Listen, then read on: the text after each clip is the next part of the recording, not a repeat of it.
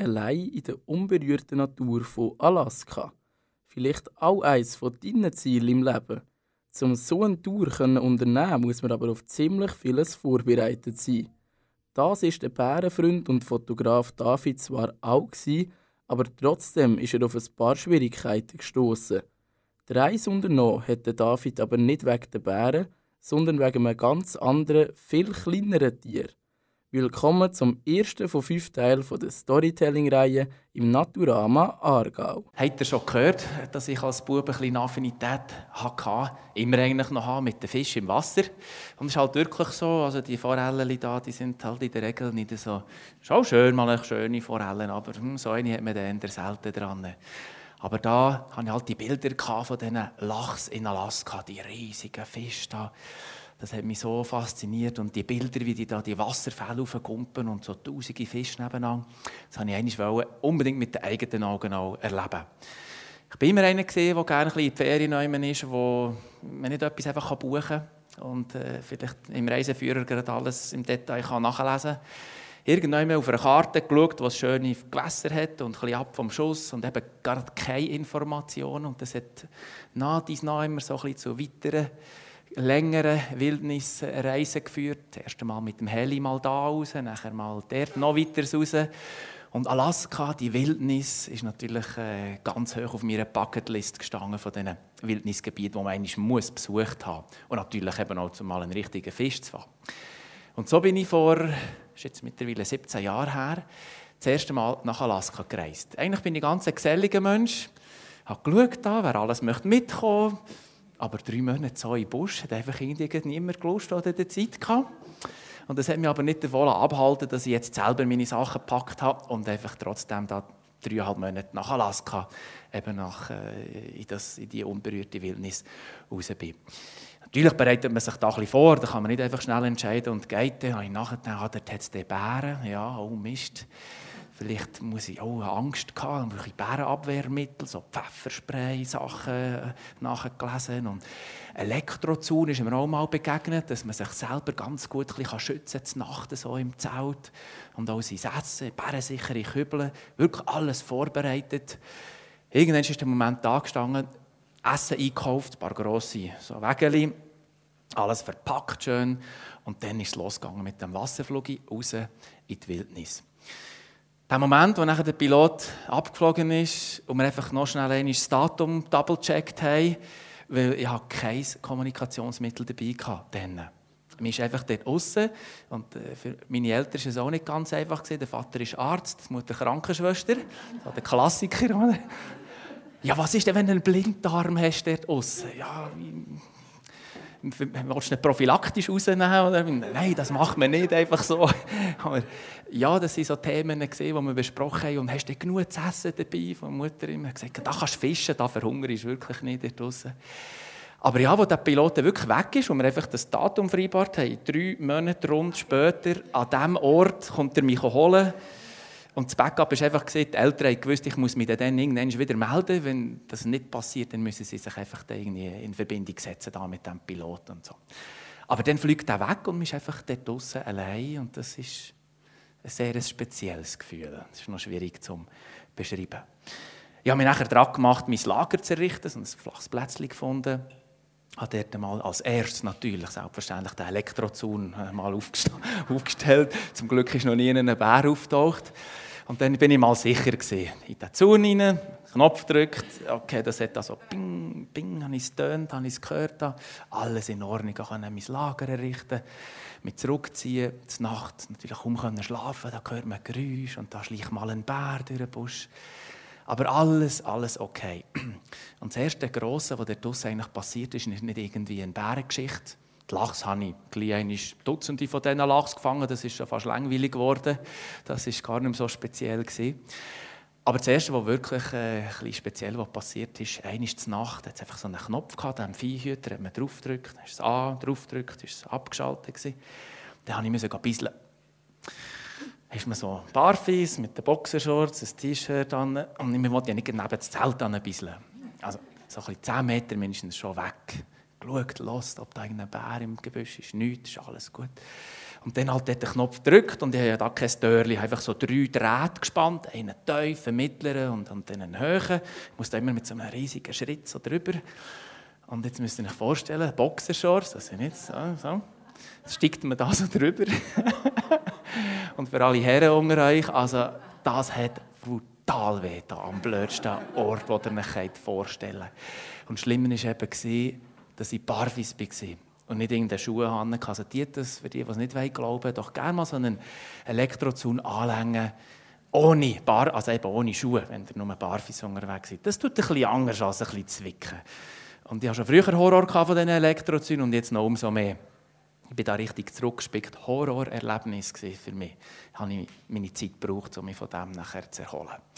Ich bin aber in dieser Zeit jetzt in Alaska immer unterwegs gewesen, so von Tag, nicht jeden Tag das Camp gewechselt, aber immer wieder nach ein paar Tagen einfach Täler entdecken, dort hinten in das Tal, über diesen Pass, diesen See. Immer unterwegs am Entdecken.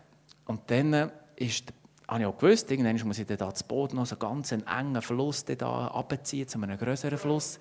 Ich hatte so ein, ein, ein Raft gehabt, zum Aufblasen, alles Gepäck und Plunder oben drauf. Und aus der Luft hat das so nach einem guten Bach ausgesehen, gesagt, weiterfliegen, weiterfliegen da zum Ausladen. Aber jetzt plötzlich, als ich das Boot habe, musste dort den Bach entlang ziehen, habe ich gemerkt, Mist, das hat nur so viel Wasser gehabt. Und es ist einfach alles am Boden angekommen. Und ich musste das schreien und machen und stoßen und drehen und bin einfach kaum vorwärts gekommen. Ich bin genug, soll ich sagen, so vorausblickend, dass ich die Strecke schon mal zu Fuß einfach abgelaufen bin. Ich habe gewusst, da ist die nächste Stelle, wo ich dann mein Camp aufstellen kann. Und das war eine rechte Distanz. Ich dachte, das sollte schon möglich sein, aber ich wusste, früh aufstehen, sie dann später am Nachmittag dort ankommen. Und dann ist man da, habe ich es völlig unterschätzt, die, die physische Anstrengung mit dem Plunder da, das zu ziehen. Und dann kommt halt der Moment, wo man einfach äh, endlich mal das Boot hocken sich ein bisschen treiben kann. Und immer wie längere Strecken sich können treiben Und dann ist der Fluss also ein bisschen enger geworden, tiefer. Es hat so wie ein steiles Innenufer gehabt, so fast eine 180 Grad Wendung hat er dort gemacht. Und ich habe nichts studiert, ich war einfach auch müde, ich habe nicht mögen. Und früher habe ich die Regeln immer sehr gut beachtet, aber in dem Moment habe ich es eben vergessen. Dann komme ich hier um die Ecke und jetzt stehen sie da, bisschen grösser als das Mammut. Also so kleine, dreiherzige Bärli. Hm. Ganz nah, also etwa fünf Meter neben mir. Ganz nah. Und das Boot treibt ja weiter. Eine halbe Sekunde später taucht die Mutter hinten dran auf. Etwa 10, 12 Meter weg. Und äh, da geht es einfach eiskalt den Rücken runter. Da ist man wie, ich weiß nicht, was man machen soll. Ich habe nichts gemacht. Die Bärli, das sind noch vielleicht zwei, drei Sekunden gegangen. Die sind dort so im Gras gesehen, haben ein bisschen Gras gefressen und plötzlich sieht das eine Bärli sieht mich. Dann ist es ganz schnell gegangen. Die anderen Bärli alarmiert, die Mutter schaut, sieht mich, kommt, kommt säckeln, zwei, drei Gümpen, Wasser spritzt und ich gehe so ein einfach rückwärts, nicht bewusst, aber wie von dieser Wucht von diesem Bär, gehe einfach rückwärts ins Wasser. Es war flach, so 15 cm. Ich weiss einfach noch, wie ich so automatisch in die Hänge zum Kopf habe genommen und äh, irgendwie instinktiv habe probiert, die Mutter zu beruhigen. Die war aufgebracht, die Angst vor mir Junge, ganz natürliches Verhalten irgendwie ruhig, ah, easy, Mama, easy, Mama, irgend so etwas habe ich, habe ich gestagelt. Und das ist eine Sekunde gegangen, wenn überhaupt. Die war einfach vor mir. Gewesen. Und dann hat sie abgedreht und ist in einem Zeug lutschen und nachher im Gebüsch verschwunden mit ihren Kleinen. Und jetzt müsst ihr euch vorstellen, ich liege dort so in diesem Wasser. Das Boot ist weitergetrieben, nicht weit, aber das ist nicht dort auf der nächsten, wo es wieder flach ist worden, bleiben hängen. Oder? Aber ich liege dort und das ist einfach ein, ein Schockzustand. Ich habe das selber vorher nie erlebt. Ich weiß nicht, ob das jemand mal von euch erlebt hat. Da hat man den Körper irgendwie nicht mehr unter Kontrolle. Das schlottert einfach und ich habe mich nicht können, auch nicht einmal nur auf die Knie aufrichten, geschweige denn schon ganz irgendwie aufstehen. Das ist nicht gegangen und so eine recht lange Zeit. Irgendwann geht es dann durch und dann muss man mal irgendwie sich Luft schaffen. Ich weiß noch, dass ich einfach laut rumgeschrauen habe. Ich habe kein Viech mehr gesehen, schon gar nicht den Bär. Da ist auch jedes Müsli auf fünf Kilometer in seinem Loch verschwunden. Und ich wusste, ich muss ja irgendwie noch zu diesem Ort und Zelt und, und äh, zum Glück habe ich etwas, um mich ein bisschen ablenken habe das irgendwie der auch einmal geschafft, aber da ist man wirklich in einem Zeug drin. Aber es mobilisiert irgendwie auch Kräfte. Das habe ich gespürt. Plötzlich ist das ganze Ring gegangen, das Boot ziehen und alles. und dann irgendwann bin ich bei dem Ort, wo ich mein Lager aufgestellt habe. Und dann denke ich so, in dem Moment, ich war immer beschäftigt, gewesen, wo man nachher im Zelt liegt und einfach mal ja, schlafen kommt alles so über einem. Das ist wie ein Film, wo man sich einfach jede Sekunde immer wieder abspielt. Oh, immer und immer und immer wieder. Und dann kommen so Schweißausbrüche, so wie die, so Fieber oder heiß und wieder kalt und es ist einfach alles immer nass. Und, und mir will heim, glaubt mir. Mir will heim. Und wenn ich dann ein Satellitentelefon hätte, das ich heute dabei habe, für so Wildnisreisen, dann hätte ich dann am nächsten Tag angerufen und gesagt, Pilot, komm ich bitte abholen, da ist etwas Schlimmes passiert. Und so. Aber es ist nicht gegangen. Ich konnte nicht anrufen. Und ich habe noch sieben Wochen oder so etwas, siebeneinhalb Wochen, fast zwei Monate, habe ich noch da draussen müssen verbringen im ersten Moment. Und das ist, ja, das ist so äh, auch eine Erfahrung gewesen, das nachher müssen zu verarbeiten. Man sieht nachher auch wieder ein paar Bären. Aber es hat vielleicht genau den, wie soll ich sagen, den, ähm, den schlimmen Moment gebraucht, weil vorher habe ich ja gesagt, bin ich immer unterwegs gewesen. Und jetzt plötzlich musste ich mich erholen. Ich habe mich echt erholen. Da ist man kaputt und, und physisch, psychisch.